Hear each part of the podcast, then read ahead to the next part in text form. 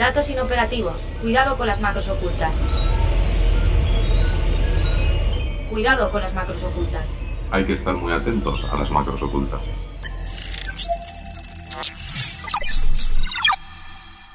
Cuidado con las macros ocultas, un podcast de 480. 1964. Joseph Weizenbaum, un profesor de informática de origen alemán del Massachusetts Institute of Technology, el MIT, empieza a trabajar en un programa de procesamiento del lenguaje natural al que bautizará como ELISA. Realmente fue el origen de, de todo, de lo que denominamos ahora inteligencia artificial pero hay que buscar un poquito antes, cuando Turing definió su test de Turing, donde él definió que una máquina era inteligente cuando un humano no era capaz de distinguir si estaba hablando con una máquina o con otro humano. Quien habla es Rafael Berlanga, catedrático del Departamento de Lenguajes y Sistemas Informáticos de la Universidad Jaume I de Castellón. Nos explica que Joseph Weizenbaum estuvo dos años trabajando en el que se considera el primer bot conversacional de la historia, uno de los primeros programas en intentar superar el conocido como test de Turing. En esa época no existían lenguajes de programación como los de ahora, se programaba, lo más sofisticado que se programaba era con listas, un programa se llamaba Lisp. Hicieron un esfuerzo grandísimo por tratar de codificar reglas y reglas de reescritura y de detección de intención de usuario para conseguir que eh, el computador se comportase como un psicólogo. El programa analizaba los mensajes de texto de los usuarios en busca de palabras clave y utilizaba respuestas predefinidas para simular una conversación como si fuera un psicólogo. En realidad el bot simplemente le daba la vuelta a una frase y la repetía transformándola en una pregunta. Este investigador lo que trataba era un poquito de burlarse del método de los de los psicólogos de siempre responder con otra pregunta y de, y de seguir la conversación siempre pues eh, reflejando lo que decía el, el paciente. Y bueno, lo consiguió, realmente consiguió ese programa. Mucha gente pensó que estaba conversando con una persona. Y eso precisamente sorprendió a su creador, sobre todo cuando su propia secretaria le pidió que saliera del despacho mientras ella conversaba con el chatbot contándole intimidades, aún sabiendo que era una simulación y que no comprendía realmente lo que le explicaba. Desde entonces no se ha utilizado el lenguaje natural para interactuar con los computadores de la forma que, ellos habían pensado, ¿no?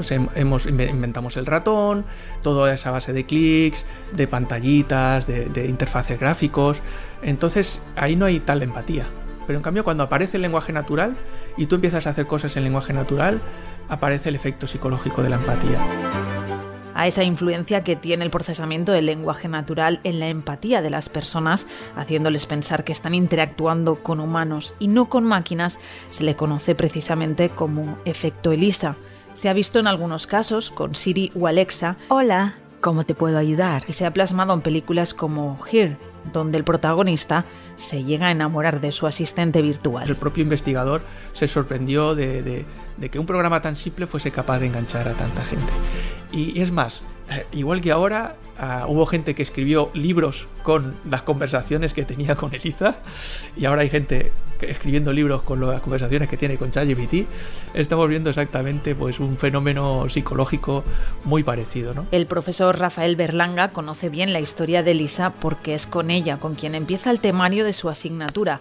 Fundamentos de la inteligencia artificial. Y de hecho se tardó mucho en superar su, su capacidad, en el sentido de que tardamos mucho tiempo en tener datos suficientes como para entrenar algo que empezase a, a tener pues una capacidad de conversación mucho mayor ¿no? que esta. Algunas de las cosas que pasaban entonces se repiten ahora, 60 años después, con los nuevos asistentes como ChatGPT, Bing o BART, y que podrían ser nietos o bisnietos de Lisa. Cuando se inventó Eliza, la programación y la gente que sabía programar eran muy poquitos. Estamos hablando de un porcentaje extremadamente bajo. Es como la gente que sabe ahora, por ejemplo, programar un ordenador cuántico. ¿Cuánta gente sabe programar un ordenador cuántico? En aquella época eran los inicios de todo. A pesar de ser un hito en la inteligencia artificial, Elisa tenía muchas limitaciones. Era incapaz de memorizar y no podía aprender de sus conversaciones. Aunque hay algunos paralelismos con el escenario actual, el profesor nos explica el elemento clave que hace que haya un abismo entre una época y otra. Estamos hablando ahora de un cambio radical en el sentido de que ChatGPT no se ha vendido como un charlador, sino como alguien que resuelve problemas. Entonces, claro, está pegando en lo que es el, la columna vertebral de, la productividad, que es algo que tenemos muy asumido en, en, esta sociedad. La historia de Lisa ha pasado bastante desapercibida, pero realmente sentó las bases de gran parte de la explosión que estamos viendo ahora de modelos del lenguaje de inteligencia artificial. La casa no se ha construido desde arriba, que que eso, eso intentaron hacer en el 64 y no lo consiguieron, construir la casa por el, por el tejado. Para, para que tengas el tejado de ahora necesitas mucha más tecnología que entonces no, no existía. Gracias al procesamiento del lenguaje, la interacción entre humanos y ordenadores ha dado un salto de gigante.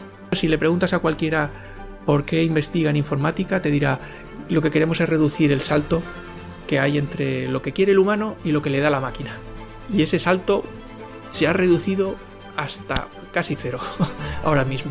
Años después de la creación de Lisa, Joseph Weizenbaum escribió El poder de las computadoras y la razón humana, donde dejaba claro que nunca deberíamos darle a las computadoras el poder de tomar decisiones importantes.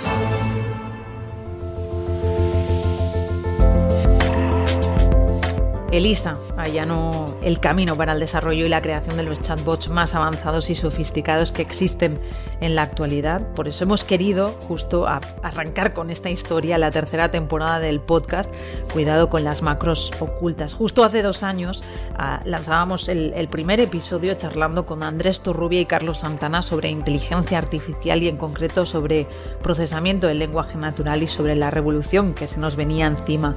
Y no sé si entonces se quedaron cortos viendo la explosión de los modelos de inteligencia artificial de los últimos meses.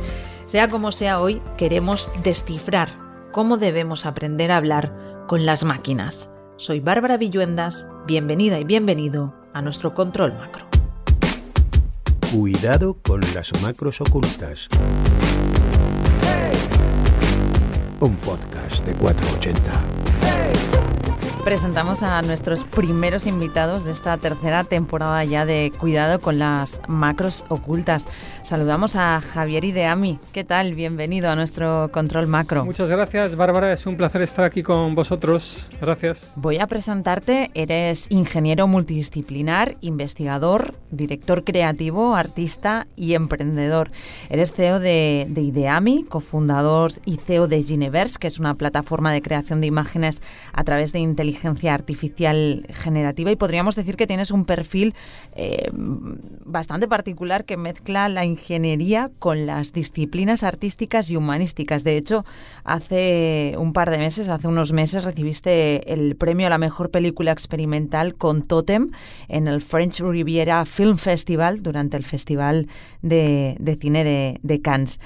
Javier, muchísimas gracias por acompañarnos, por aceptar nuestra invitación. Un placer, Bárbara. Sí, efectivamente, siempre he estado combinando un poco los dos, las dos partes, lo tecnológico y lo, y lo creativo. Y desde el otro lado del charco, desde Colombia, Carlos Alarcón, ¿qué tal? Bienvenido. Muchas gracias, Bárbara, por la invitación. Muy contento de estar acá. Para nosotros también es un placer contar contigo. Carlos, eres ingeniero de sistemas, has trabajado como consultor software, desarrollador y especialista en analítica en diversas empresas colombianas y además ahora eres el director de la Escuela de Ciencia de Datos e Inteligencia artificial en Platzi, que es una de las plataformas de educación online por excelencia. De verdad, muchas gracias por acercarte a nuestro control macro. no, no, no, el gusto es mío y qué, qué bueno que se despierta ese interés en todo el mundo sobre inteligencia artificial y lo que estamos haciendo. Arrancábamos este episodio hace unos minutos hablando de la historia de Elisa, de ese primer chatbot, de ese primer bot conversacional que lo que hizo fue sentar las bases de todos los modelos de lenguaje que han venido eh, en los últimos años, que han explotado sobre todo en el último año, año y medio, dos años. Eh, Carlos, Javier, eh, aunque no tengáis esa experiencia de 60 años, ¿qué hemos aprendido o qué no hemos aprendido a hablar con las máquinas en estas seis décadas? No sé quién quiere empezar. Carlos. Yo creo hemos visto un avance increíblemente, o sea, rápido, exponencial en lo que es el manejo de chatbots, el manejo de LLMs en la humanidad, tanto que incluso hace pensar que se, pierde un poco esa historia. Muy pocas personas conocen lo que empezamos con Elisa, que era un, un chatbot dirigido a terapia psicológica, sin manejo de memoria, sin contexto, sin ventana de generación propia. Mejor dicho, era algo muy arcaico, pero fue el primer pinito para poder entregar a las personas o a la sociedad una interfaz que te pudiera responder específicamente sobre un tema sin tener que intervenir un humano. Y eso ya es una maravilla porque no se cansa, está siempre activo. Por supuesto, en ese momento Elisa no tenía un montón de, digamos, features que tenemos actualmente con los sistemas de inteligencia artificial, pero ha sido un avance muy, muy grande y lastimosamente se pierde porque muchas de las personas o muchas de las, digamos, de las economías que tenemos actualmente solo piensan en el chatbot a partir de ChatGPT y pierde de vista la historia que hemos traído con no solo avances como lo son ELISA, sino ventanas de contexto, redes neuronales recurrentes, luego transformers, luego manejo de memoria, luego un montón de cosas que han venido avanzando a un ritmo muy alto, mucho más alto que muchas otras tecnologías. Y esto empezó desde hace mucho tiempo y ahorita hasta ahora que estamos con inteligencia artificial generativa, podemos ver lo, el fruto de años de investigación, años de personas interactuando con máquinas para llegar a este punto de cómo vamos a entregar un chatbot, cómo debería responder y pues que qué bonito que podamos vivir esta época. ¿Y, tú, Javier, cómo lo ves? ¿Crees, como dice Carlos, que nos hemos fijado solo en una parte de lo que puede llegar a hacer eh, la inteligencia artificial, estos modelos que parece que en los próximos meses y en los próximos años aún van a tener una explosión aún más grande? Sí, eh, no, no, estoy de acuerdo con, lo que dice Carlos y, yo cuando, cuando miro a las últimas décadas lo que veo es que la inteligencia artificial lo que ha hecho es acelerar lo que en muchas charlas llamo un proceso de demistificación de nuestra existencia.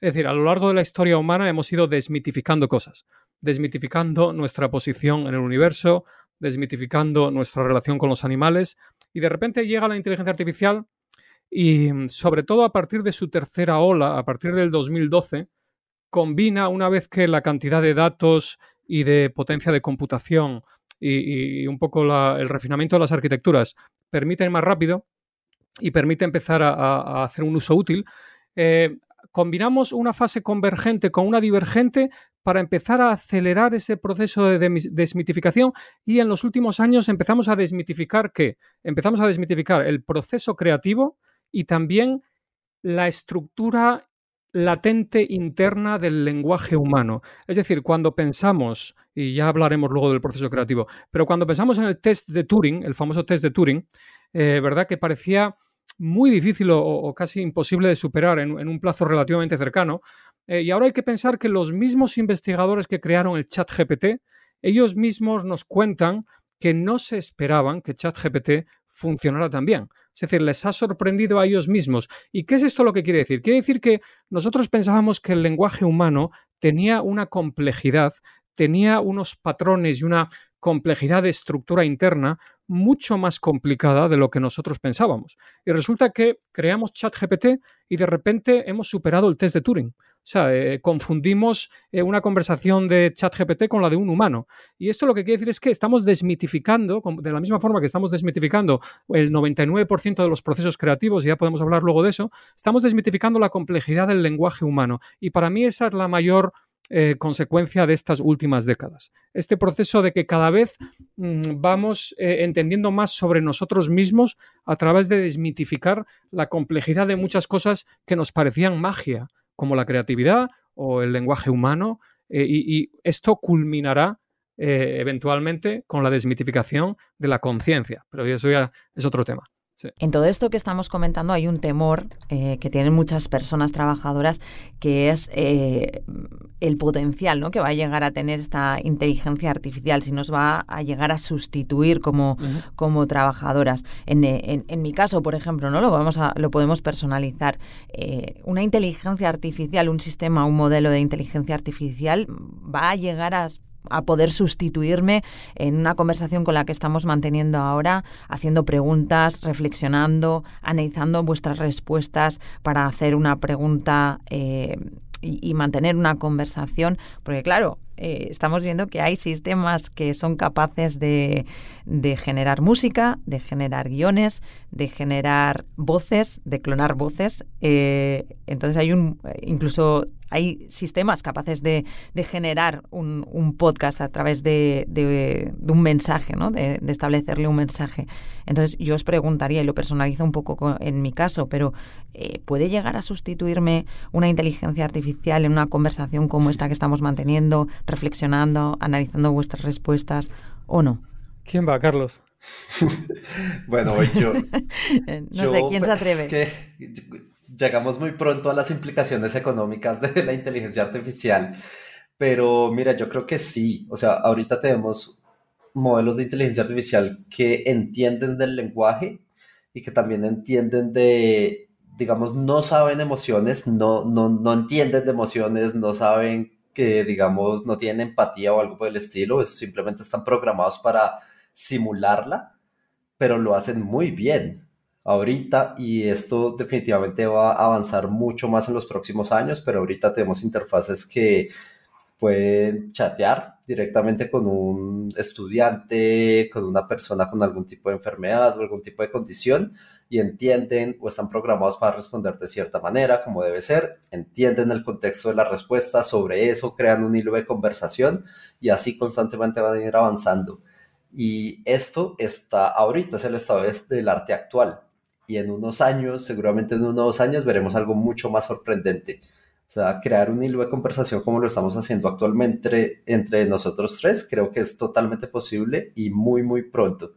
Entonces va a pasar algo que sí creo que se le va a complejizar o que, digamos, hace falta el humano es en entender las emociones. Ahorita tenemos, no sé, o sea, ChatGPT bien puede escribir, o BART bien puede escribir una poesía o puede escribir una canción, pero aún se siente que es falto de alma, no tiene vida, es simplemente una consecución probabilística de texto.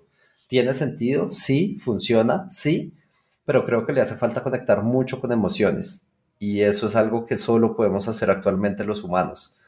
Y estoy seguro que vamos a ver muchos podcasts en el futuro totalmente generados con inteligencia artificial. Ya hemos visto algunos, de hecho. Sí, sí, e, efectivamente, ya hay podcast eh, en YouTube, por ejemplo, que han sido creados eh, con una voz clonada de un presentador o presentadora muy famoso eh, y que entrevista a personas reales, pero lo que realmente se ha hecho es clonar su voz. No son personas de carne y hueso, sino que simplemente se ha clonado su voz haciendo que respondieran a, a preguntas y de esa, de esa entrevista, de ese podcast. Y son podcasts que, por cierto, tienen bastantes visualizaciones, cosa que a mí me da un poco de miedo a ver si me voy a quedar sin trabajo.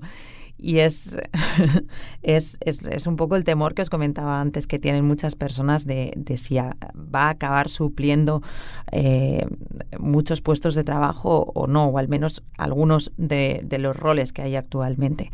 Y, yo, Javier, te preguntaba por eso, si tú lo ves así o no, y, comentábamos ese, ese artículo ¿no? de, que había leído y que os lo comentaba justo antes de entrar en esta entrevista, que decía que nosotros somos Batman y, la inteligencia artificial es, Robin, es como nuestro asistente. ¿Tú, Javier, cómo lo ves? Sí, sí, me encanta la pregunta y puedo unir esta pregunta con la respuesta que daba Carlos. Eh, cuando hablo sobre este tema, me gusta volver a la raíz y hablar de las dos maneras de procesar la información que tiene nuestro cerebro, que las explica muy bien Daniel Kahneman premio Nobel y autor del libro Pensando rápido, pensando lento, y nos habla Daniel Kahneman de estos dos sistemas, el sistema 1 y el sistema 2. El sistema 2 es cuando tenemos cuando nos enfrentamos a una situación para la que no tenemos un patrón aprendido subconsciente, tenemos que encontrar el algoritmo paso a paso, prestando atención de forma consciente eh, haciendo esfuerzo cognitivo lentamente, encontrar esos pasos para resolver esa situación. Claro, eso gasta mucho combustible y requiere mucho esfuerzo cognitivo. Luego, una vez aprendemos eso, lo que sea, estamos aprendiendo a conducir o una pieza de piano o lo que sea, lo transferimos del sistema 2 al 1, lo transferimos de lo consciente a lo subconsciente, lo automatizamos y el sistema 1 es ese sistema rápido, mucho más barato, son esos bucles de percepción-acción, percepción-acción. Pues bien, lo que la inteligencia artificial ha dominado a un nivel sobrehumano hoy en día es ese sistema 1, un poco equivalente a la intuición humana, a, un poco a esa maquinaria asociativa de nuestro subconsciente.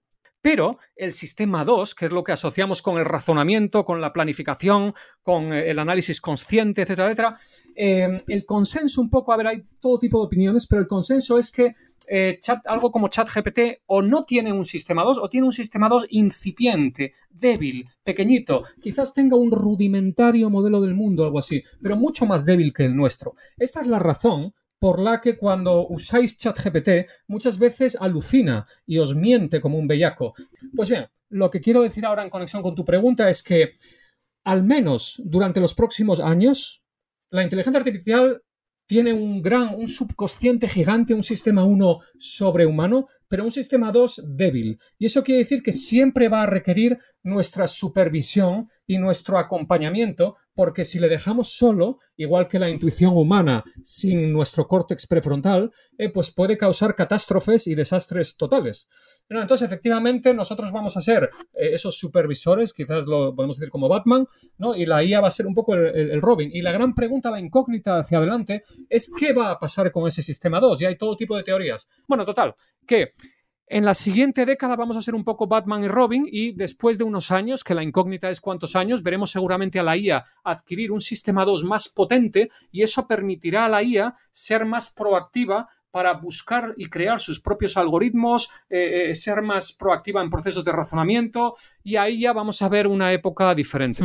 Eh, esa época de la que hablas es en la que se sobrepasará, por ejemplo, esa tesis que defienden un grupo de científicos entre los que se encuentra la profesora de lingüística computacional Emily Bender, que habla de los sistemas de inteligencia artificial como loros estocásticos, porque dicen que realmente no tienen la comprensión humana, sino que simplemente son buenos imitando y engañando a la gente para que crean que son inteligentes.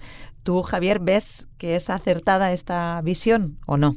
Sí, o sea, vamos a ver, los loros estocásticos tiene un poco, de ver, un, un, poco que ver con lo que os decía. Es decir, ahora mismo la IA es principalmente como una olla de cocción gigantesca, un subconsciente gigantesco que está ahí cocinando, mezclando y remezclando a ver qué encaja con lo que le pides y tal, ¿no? Eh, pero sin ser capaz de razonar a un nivel profundo porque no tiene lo que llamamos un modelo del mundo potente. Entonces, efectivamente, eh, esto se va a ir resolviendo, como dices, Bárbara, eh, lo de los logros estocásticos, a medida que adquiera un modelo del mundo más completo. Por ejemplo, Jean LeCun en este último papel, académico hace una propuesta más concreta ya, aún teórica, de cómo entrenar con IA uno de estos modelos del mundo más potentes, ¿no? Eh, y de nuevo, refinar esas arquitecturas es lo que va a hacer falta para que vayamos ahí. Ahora bien, tengo que decir una cosa. En el campo de la inteligencia artificial hay un exceso de confianza en dar opiniones. O sea, yo veo a todo tipo de gente decir em, que no entienden, que no entienden, que no entienden, pero ¿realmente nosotros entendemos qué es lo que es entender? No, no lo sabemos. O sea, no tenemos ni idea de qué, ni de qué es la conciencia humana, ni de qué significa entender. Tampoco lo sabemos. No sabemos si esta conversación que estamos teniendo aquí nosotros no es más que un puro, eh, en cierto sentido, eh, encaje automático eh, de patrones y nuestra comprensión no es más que, digamos, el llevar mm, la escala de todo este proceso de encajes a una velocidad y a una complejidad mucho más alta. Es que, de nuevo, la gente piensa que la comprensión es magia, como pensábamos que la creatividad era magia y como pensábamos que el lenguaje era magia.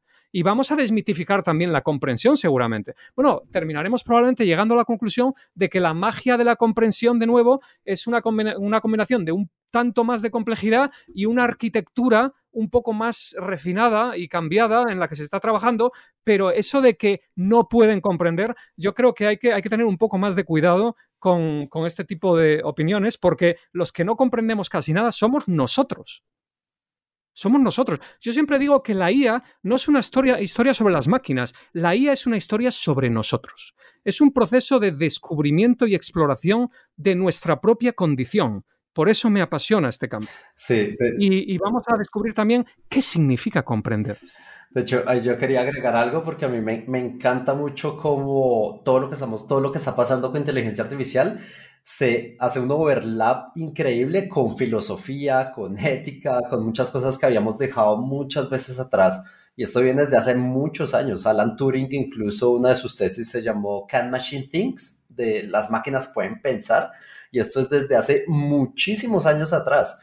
Y de pronto ahorita lo que se pierde de vista es que, digamos, estos algoritmos de lenguaje GPT-3, GPT-4, BAR, Lambda, PALM, lo que hacen es, la única función del algoritmo es predecir la siguiente palabra con base a las palabras anteriores. De manera que ese texto que estamos viendo increíble, que responde bien, nos satisface bien el prompt o lo que yo le esté hablando, es simplemente tomar la primera palabra y predecir la siguiente y con esas dos predecir la siguiente, y con esas tres predecir la siguiente. De manera que eso es pensamiento, y la verdad es que no sabemos. Ahorita lo que decía Javier, ni siquiera la humanidad sabe realmente qué es el pensamiento. Pudiera decir, claro, los humanos de pronto pensamos distinto, tenemos una idea clara de lo que vamos a decir y solo buscamos las palabras adecuadas, adecuadas para hacerlo. Esto lo hace palabra por palabra, pero a la final pudiera similar el pensamiento, o sea, pudiéramos decir que sí de alguna manera está pensando, solo que como humanidad nunca aclaramos qué es pensamiento, como nunca aclaramos qué es inteligencia. Muchas personas, la, la mitad de las personas dicen, esto no es inteligencia, mientras las otras dicen, ¿qué es inteligencia? Tenemos como mil versiones de la palabra inteligencia y solo a nivel semántico.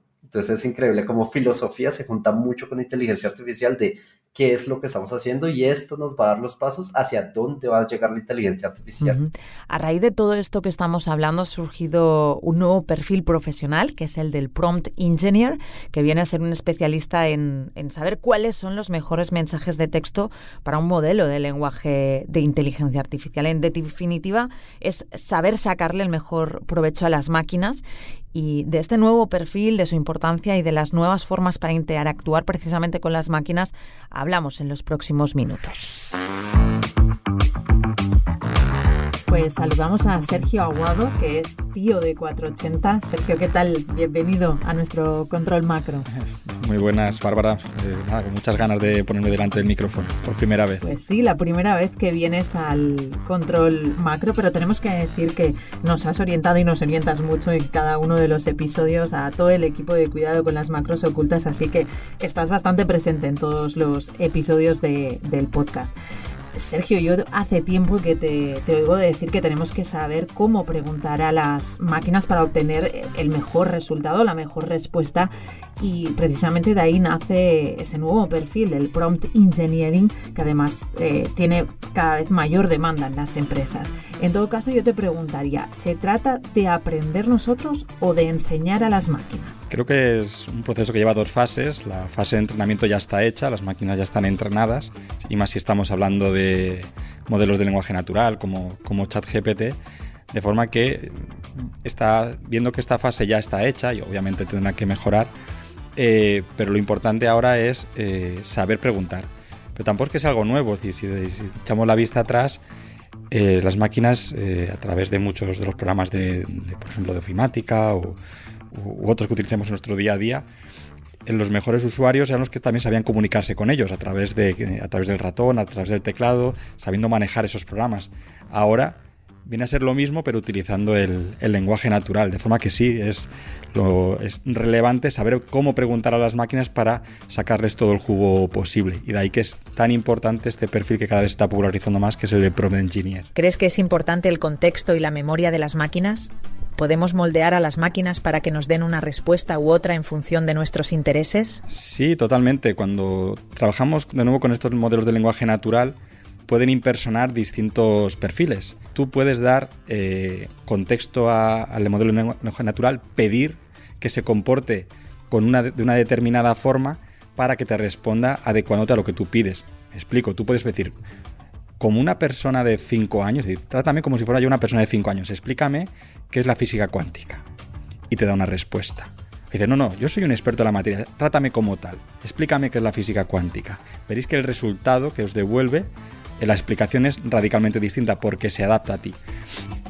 Ese es uno de tantos ejemplos para poder contextualizar, para poder decir a la, máquina cómo quieres que te responda. En, la parte del marketing también es hiper relevante. Cuando generas un texto, por ejemplo, para una campaña, para la descripción de un producto, puedes pedir el tono del, del mensaje. Quiero que lo hagas un tono formal, un tono más casual, eh, quieres que me hables como un pirata y te responderá con una arg cuando, cuando empieza la respuesta. puedes personalizar la respuesta, puedes adecuar la máquina a tus intereses y eso es muy relevante en muchísimos casos de uso. Justo en esto que estás explicando ahora es donde veo yo el salto respecto precisamente a la historia con la que hemos arrancado este episodio del podcast, con la historia de Elisa, porque Elisa tenía limitaciones, no, no memorizaba, no, no aprendía y en cambio hay ese salto respecto ahora en la que hay memoria, hay contexto y, eso es importante. Pero yo también quería preguntarte por otra cuestión. En la segunda temporada eh, del podcast, en el episodio sobre experiencia de usuario, David Mateo, diseñador gráfico, mencionaba lo que para él iba a ser un gran cambio en la interacción con las máquinas y explicaba que eran las interfaces de audio. Eh, como ingeniero y experto, tú Sergio, ¿cómo, cómo, lo, ¿cómo lo ves como experto en desarrollo de software? Eh, ¿Vamos a dejar de escribir para hablar con las máquinas? ¿Nos vamos a olvidar de los clics? A ver, eh, yo creo que sí que vamos a seguir escribiendo y hablando.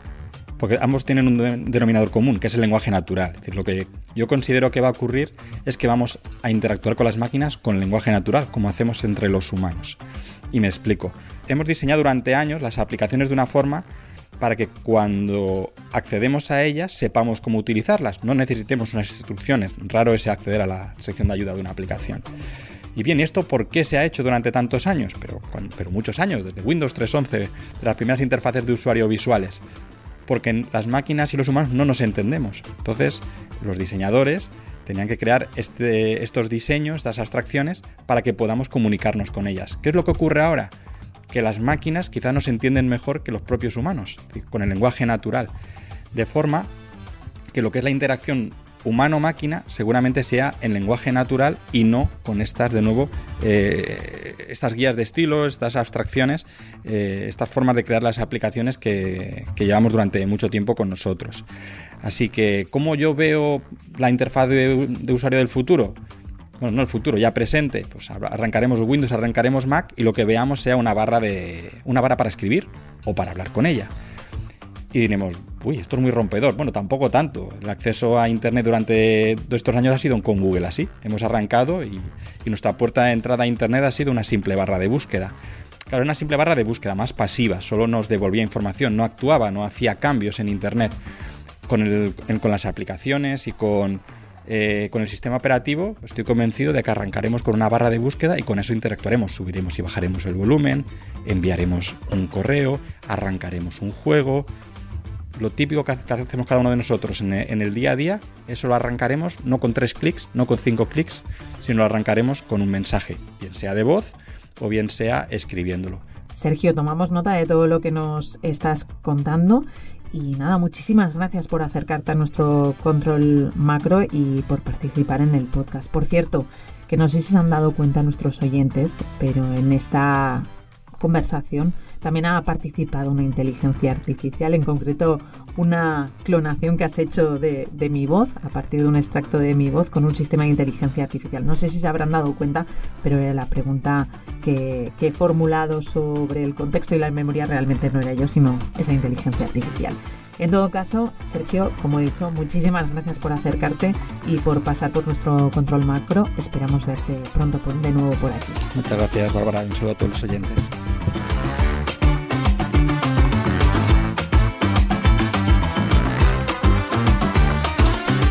Eh, Carlos, volvemos con vosotros. Eh, acabamos de escuchar a nuestro compañero Sergio que nos decía que debemos aprender a hablar con las máquinas y que el lenguaje iba a ser la, nueva interfaz. Eh, hablaba de esa historia, ¿no? De, cómo el, teclado está volviendo a recuperar terreno perdido ante el ratón y el clic. ¿Cómo lo veis? ¿Va a ser el lenguaje es la nueva interfaz? Eh, para interactuar con las máquinas? Sin duda, la ingeniería de prompts se está convirtiendo y se va a convertir en un poco el, canal de, la forma de interactuar con la IA, ¿no? Eh, porque al final el lenguaje es la parte más alta de esa torre de la abstracción, que nos permite ser muy eficiente a la hora de conectar y razonar con conceptos. Y, además es una especie de puente ¿no? entre ese sistema 2 y ese sistema 1. Eh, lo que es importante que la gente entienda es que la ingeniería de prompts es más complicada de lo que parece. Es un arte y es una ciencia. Para ser un buen ingeniero de prompts, tienes que saber, tienes que entender un poco a esas arquitecturas. Además, va a haber muchas. Yo, yo las comparo con trajes de Iron Man que nos ponemos, que amplifican nuestro potencial. Y va a haber muchos trajes de Iron Man diferentes, con diferentes capacidades, que amplifican de forma diferente nuestro potencial. Y hay que entenderlos a nivel técnico, eh, con qué datos se han entrenado, sus puntos fuertes y débiles. Esa es la parte de ingeniería más. Pero luego hay esa parte de arte, porque hablar con una IA va a ser como conocer a una persona nueva. Y cuando conoces a una persona nueva, poco a poco vas entendiendo cuál es la mejor manera de hablar con ella para conseguir tal o cual cosa. Pues es un poco lo que tienes que ir haciendo con la IA, esa, usar esa intuición humana que tienes tú. Por eso, la empresa Anthropic, comprada por Google, que fue la primera que lanzó un puesto de trabajo de ingeniero de prompt, y, si tú lees las características de lo que piden en el trabajo, no están pidiendo un conocimiento muy técnico de nada. Te están pidiendo que seas una persona diversa, creativa, capaz de resolver problemas. Es decir, una persona con una intuición vasta y, diversa eh, para poder encontrar ese arte, esa intuición para encontrar la mejor, el mejor ajuste con cada arquitectura de inteligencia artificial. Ese arte y luego ya la parte técnica, la parte de ingeniería, te la pueden enseñar pues eh, eh, sin problema. ¿no? Es, eh, lo más importante es esa, esa intuición que vas a tener ¿no? de adaptarte a diferentes arquitecturas de IA. Entonces, sin duda, vamos a ver cursos, vamos a ver trabajos, vamos a ver este rol crecer cada vez más. Eh, ya lo estamos, viendo ya salarios enormes ofrecidos en Silicon Valley ya a los primeros eh, ingenieros de prompt. ¿Y, tú, Carlos, ¿cómo, lo ves? Tú que precisamente eres eh, y te dedicas a la formación a personas que deben ser expertas precisamente a hablar con las máquinas. ¿Hasta qué punto es importante el prompt? A hoy es increíblemente importante saber cómo comunicarlos con los modelos de lenguaje, porque es lo que va a estar en todas las interfaces y ya lo hemos visto con el equipo de Microsoft que da Copilot a todo. Copilot a su sistema operativo, Copilot en GitHub, Copilot en la estructura ofimática, Word, Excel, PowerPoint, lo que sea. Y eso mismo va a hacer el equipo de Google y eso mismo está haciendo el equipo de IBM y en un momento vamos a tener una interfaz muy limpia de comunicarnos con lenguaje natural ante cualquier, digamos, cualquier máquina o cualquier software, cualquier producto, porque ya está pasando. Entonces se hace muy necesario saber las técnicas o la mejor manera de comunicarnos con la inteligencia artificial. Lo que sí es que sí va a estar en todo lado el lenguaje natural para comunicarnos con, con modelos de inteligencia artificial y esto es software, estos productos, esto en algún momento va a llevar a hardware, esto se, va a seguir escalando y es necesario saber cómo comunicarnos. Hace poquito eh, el equipo del World Economic Forum mostró los skills más necesarios para el 2027. Y los dos primeros son creatividad, estando de primero, y análisis cognitivo, estando de segundo y entra un espectro de séptimo que nunca había estado en toda la vida, eh, entendimiento de la inteligencia artificial. Entonces va a ser muy necesario que nosotros como humanidad entendamos de inteligencia artificial y mantengamos lo que nos hace humanos, que es la creatividad y el análisis cognitivo. Con todo esto que estamos hablando, una de las cuestiones que sí que podemos asegurar es que estos modelos de, lenguaje, de inteligencia artificial, lo que em, supone es un cambio eh, estructural en lo que puede hacer el software, en el desarrollo de software. Vosotros eh, que estáis trabajando en proyectos de inteligencia artificial, eh, en ver cómo se aplica en los negocios, realmente, ¿qué está cambiando? En los negocios, más allá del efecto sorpresa que ha podido generar de entrada. ¿Qué procesos de negocio estáis viendo que están cambiando gracias a estos sistemas de, lenguaje o a estos sistemas de, inteligencia artificial generativa? ¿Qué es lo que está cambiando realmente? Hace, hace poco, a comienzos de este año, el equipo de OpenAI sacó un paper que decía que el 85% de la población estadounidense se vería impactada o expuesta a la inteligencia artificial y esto no quiere decir reemplazada, no quiere decir que se van a acabar esos roles, pero sí que se van a ver impactados de alguna manera y eso conlleva cambios. Hace poco en el equipo de Platzi liberamos siete, ocho cursos totalmente dirigidos a empresas de cómo deberían adaptarse a, distintos cambios porque ya los va a haber. Personas que toman decisiones, eh, equipos de finanzas, equipos creativos, equipos de marketing, equipos de desarrollo de software. Y esta me encanta porque el desarrollo de software duró mucho tiempo eh, estando en una burbuja de confort, con salarios muy altos, con una barrera de entrada alta con procesos muy estructurados de lenguajes que no cambiaban hace 70 años, SQL, por ejemplo. Tenías que aprender exactamente lo mismo y solo lo escalas. Y ahora llega un ente disruptor que seguramente va a bajar, por lo menos en desarrollo de software, la barrera de entrada.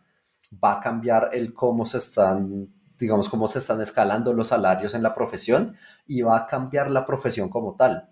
Y el mensaje es ese. Ya abrimos la caja de Pandora, no la vamos a volver a cerrar. Esto no es un cambio de un momento, esto no es lo que... Y yo sé que muchas, gentes, muchas personas vienen cansadas de... Hablamos de metaverso, que iba a cambiar todo, luego hablamos de la blockchain, que lo iba a cambiar todo, ahora estamos hablando de inteligencia artificial, que lo va a cambiar todo, pero este sí va, a ocurrir. Este sí va a ocurrir porque yo creo que si bien el paper que nos dio el equipo de OpenAI de que el 85% de la población va a ser impactada, creo que ya deberíamos dejar de hablar de números y entender que todos los roles en un futuro van a ser impactados con inteligencia artificial, que trae cambios, que trae para adaptar incluso los roles más creativos, diseñadores, editores, fotógrafos, personas que hagan copies para marketing y demás, se van a ver afectados por esto. Y no es reemplazo, no es que se te va a acabar el empleo, no es que ese rol va a terminar. Algunos sí, pero es parte de la evolución pero simplemente es parte de, tenemos que aprender a reentrenar nuestros procesos en todas las organizaciones. Y tú, Javier, por, tu experiencia, y, de hecho Carlos ha mencionado algunos de los roles o perfiles profesionales con los que quizás estás más relacionado por esa parte creativa, aparte de la ingeniería de, software. Eh, ¿Tú cómo lo estás viendo? ¿Está realmente impactando en los negocios? ¿Están cambiando procesos? ¿O a veces es más titulares de lo que puede llegar a hacer o, llegará a hacer eh, los sistemas de inteligencia artificial? ¿Cómo lo ves? Bueno, primero hay que decir una cosa clara. Hay mucha exageración y hay mucho hype. Punto. O sea, y si te metes en Twitter, es un auténtico... Es, es realmente, es, es totalmente está fuera de control. O sea, la exageración y el hype que hay en Twitter sobre la IA ahora mismo está fuera de control. Em, vamos a ver. Vamos a bajar un poco los pies en el suelo, ¿no? Sí, sí, sí, sí. Hoy en día la IA generativa es muy buena para procesos de prototipado. De nuevo, es un poco equivalente a como si coges nuestro subconsciente, esa olla de cocción, y la tenemos a un tamaño gigante, casi infinito, ¿no? Eh, pero es como la intuición humana, se equivoca, comete errores, pero para cualquier tipo de prototipado, prototipado de diseño de producto, prototipado de, diseño de personajes, eh, de cualquier tema creativo, mm, etcétera, Para esto es, fantástico, pero ha de ser supervisado. Ha de ser supervisado, pues porque siempre necesita que corrijas, que lo afiles por aquí, por allá, por acá. Entonces, estamos, hemos avanzado una barbaridad en el último año y año y medio pero en uso concreto en el business y en los campos creativos, ahora mismo es un apoyo, es una herramienta más. Es como coger eh, Google Search, pero mil veces mejor, eh, obviamente, ¿no? Eh, muchísimo mejor, etcétera, etcétera. Pero le falta mucho. Y lo que falta de nuevo es un mejor sistema 2, porque el sistema 2 lo que te da es precisión. Y lo que le faltan a estos sistemas es precisión. No tienen precisión. Yo los comparo con adolescentes genios y alocados. Es como tener un adolescente que es un genio, pero está all over the place. O sea, es, alocado y le tienes que, ven chaval, ven para acá, ven chaval, ven para acá, no por aquí, chaval, por aquí, que está ahí encerrado en su habitación y tal y tal y cual. Y es un poco así. Y le tienes que manejar porque si no se, se te desboca. Pues eso es la IA hoy en día, básicamente. ha sido bastante gráfico, creo, ¿eh?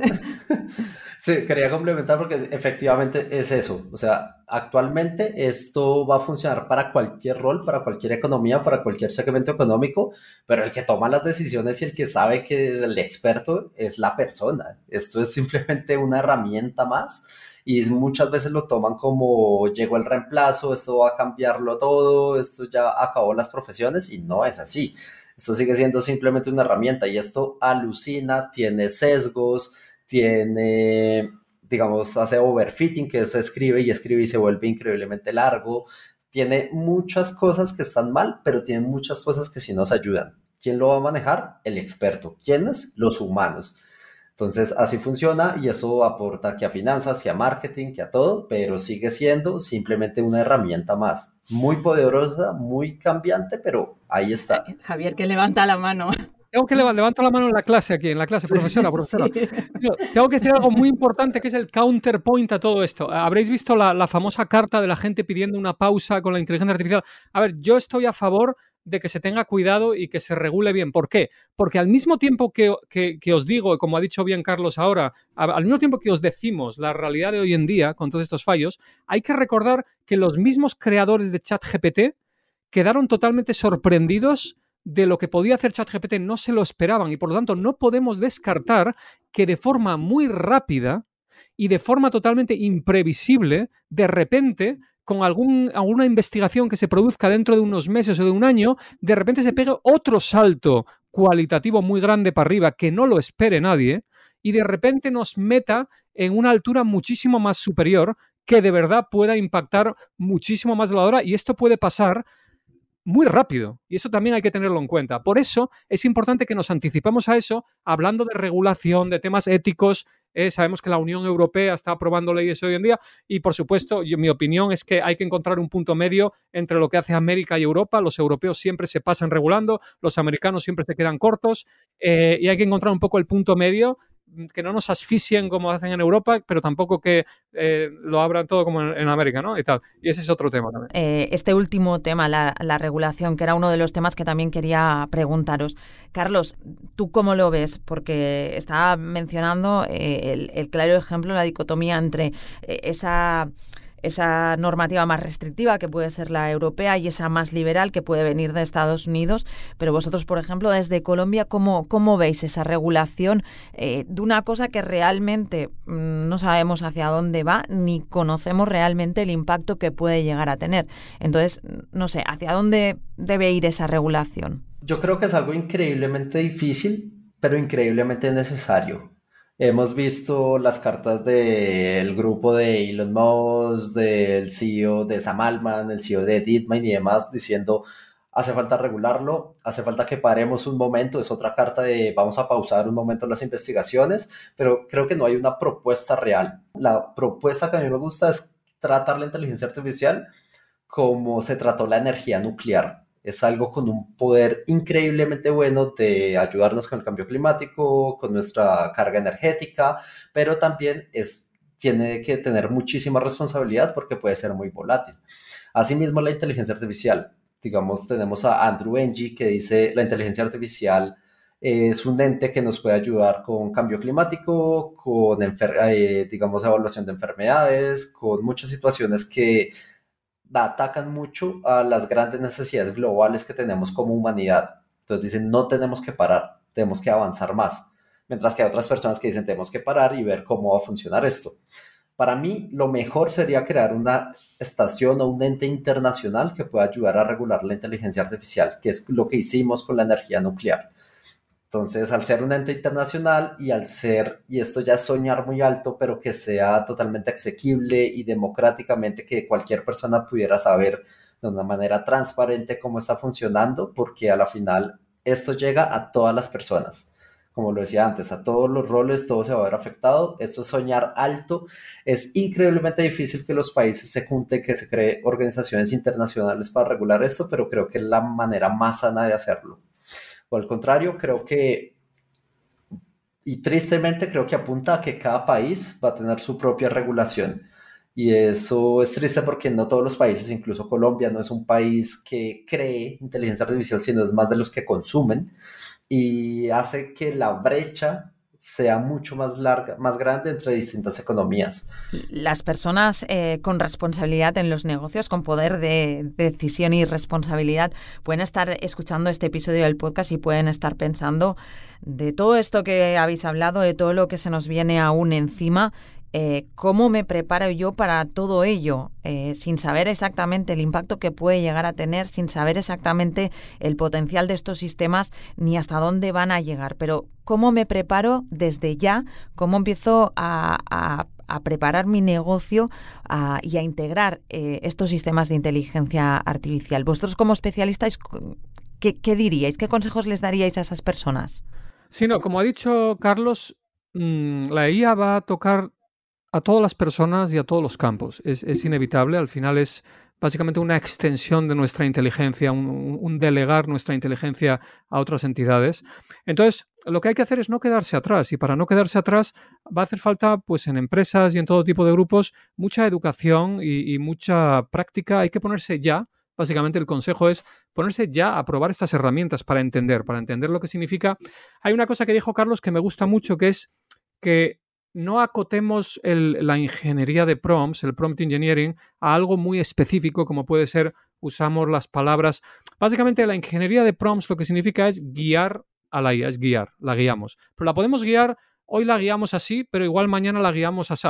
Y luego hoy en día, como decía, donde es más útil es en los procesos de prototipado, y lo que tiene que ver con la productividad. Es decir, nuestro subconsciente, nuestro sistema 1, lo utilizamos muchas veces para incubar posibilidades diversas, diferentes para ABC. Bueno, pues ahora podemos reemplazar parte de esa cocción, parte de esa, incubación, de tener que buscar opciones, posibilidades, eh, mezcla productiva de, de, ideas y de brainstorming y de posibles prototipos de cosas, pues podemos ahí meter a la IA en muchas cosas. Entonces empezar a involucrar a la IA para mm, hacer brainstorming de ideas para marketing, para artículos, no sé qué, para imágenes, para no sé qué. Empezar a involucrar a la IA en procesos de prototipado y de brainstorming de todo tipo. Es lo que hay que empezar a hacer un poco, ¿no? Pero lo bueno, lo bonito que estamos viendo es que el chat GPT es el primer producto en la historia que ha conectado tecnología avanzada con los abuelitos. Esto jamás se había visto en la historia de la humanidad. O sea, es la primera vez en mi vida que yo veo,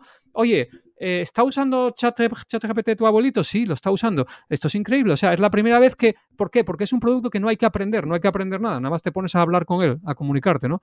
Entonces yo creo que esto va a facilitar eh, la integración, por eso ha sido la herramienta que ha crecido más rápido en la historia, ¿no?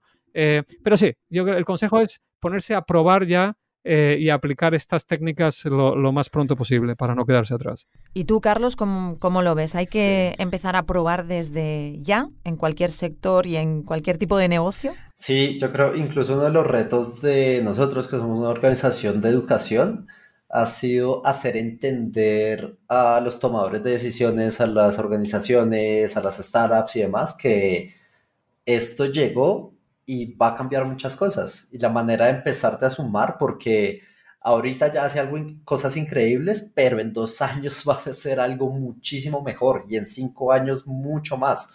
Esto no va a parar.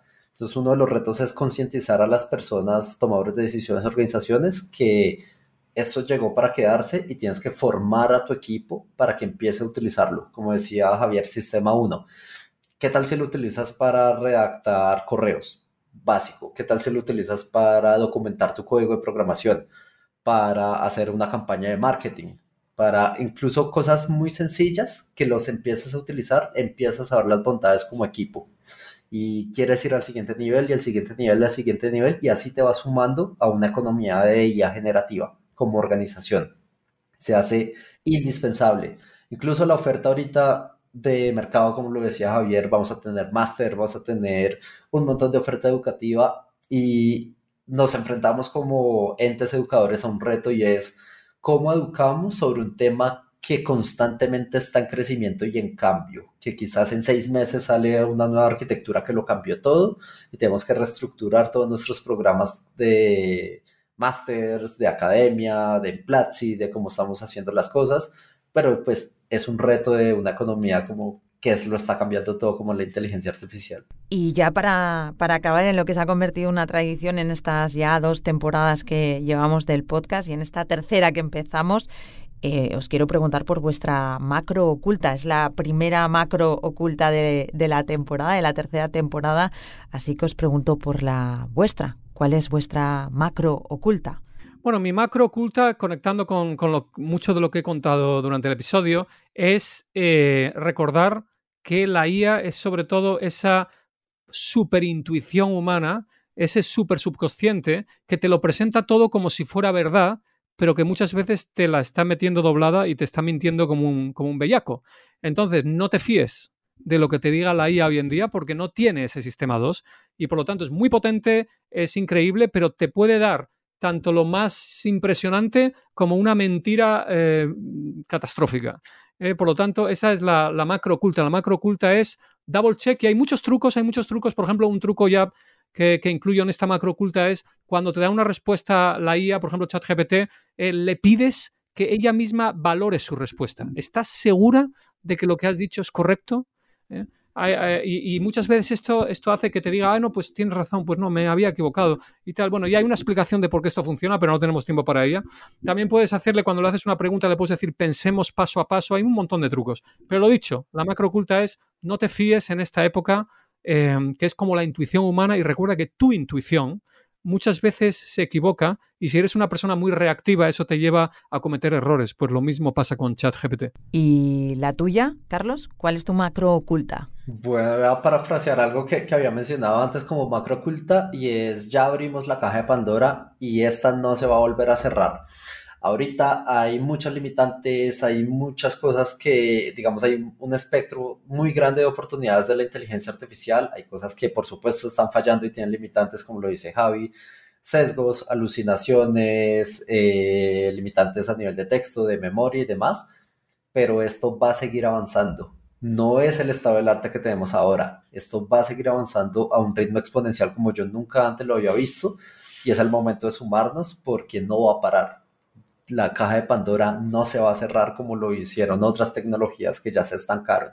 Esto va a seguir avanzando mucho y es el momento de sumarnos a esto sin miedo. Pues Javier Ideami, Carlos Alarcón, de verdad muchísimas gracias por acercaros a nuestro control macro en esta tercera temporada, en este primer episodio de la tercera temporada. Esperamos volveros a, a ver pronto por aquí. Muchas gracias, Carlos. Muchas gracias, Bárbara. Muchas gracias, Bárbara. Muchas gracias, Javier. Gracias por la invitación y sí, espero que nos veamos pronto de nuevo. Durante más de 6.000 años hemos escrito para entender y entendernos, para compartir, para persuadir, inspirar o enamorar, para educar, para emocionar, para empatizar, para sanar, para recordar o para olvidar. Por ello espero y deseo que nuestro futuro siga lleno de páginas en blanco que nos provoquen, nos intimiden, nos inspiren y nos inviten a pensar. La ingeniera y doctora por el MIT, Nuria Oliver, escribía esto hace unos meses en un artículo titulado La pluma inteligente. En él reflexionaba sobre la revolución de los modelos generativos de inteligencia artificial tal y como lo hicieron la imprenta o la web. Y apuntaba que aunque es difícil de concebir, es plausible pensar en una sociedad en que los humanos dejemos de saber escribir.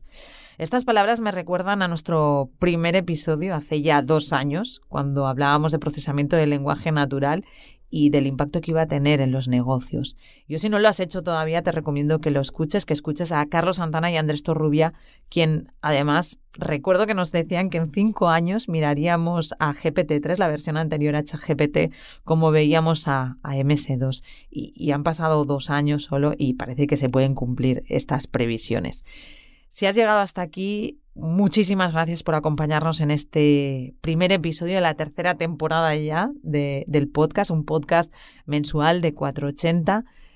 Y nada, si quieres dejarnos tu opinión sobre el podcast o proponernos algún tema o invitado, decirnos a quién te gustaría escuchar en este podcast, puedes hacerlo en nuestra página web en cuidadoconlasmacrosocultas.com.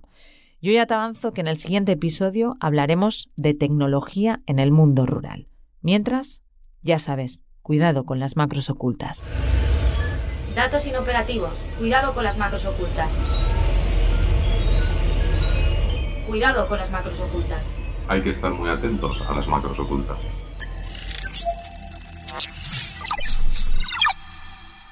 Cuidado con las macros ocultas, un podcast de 480.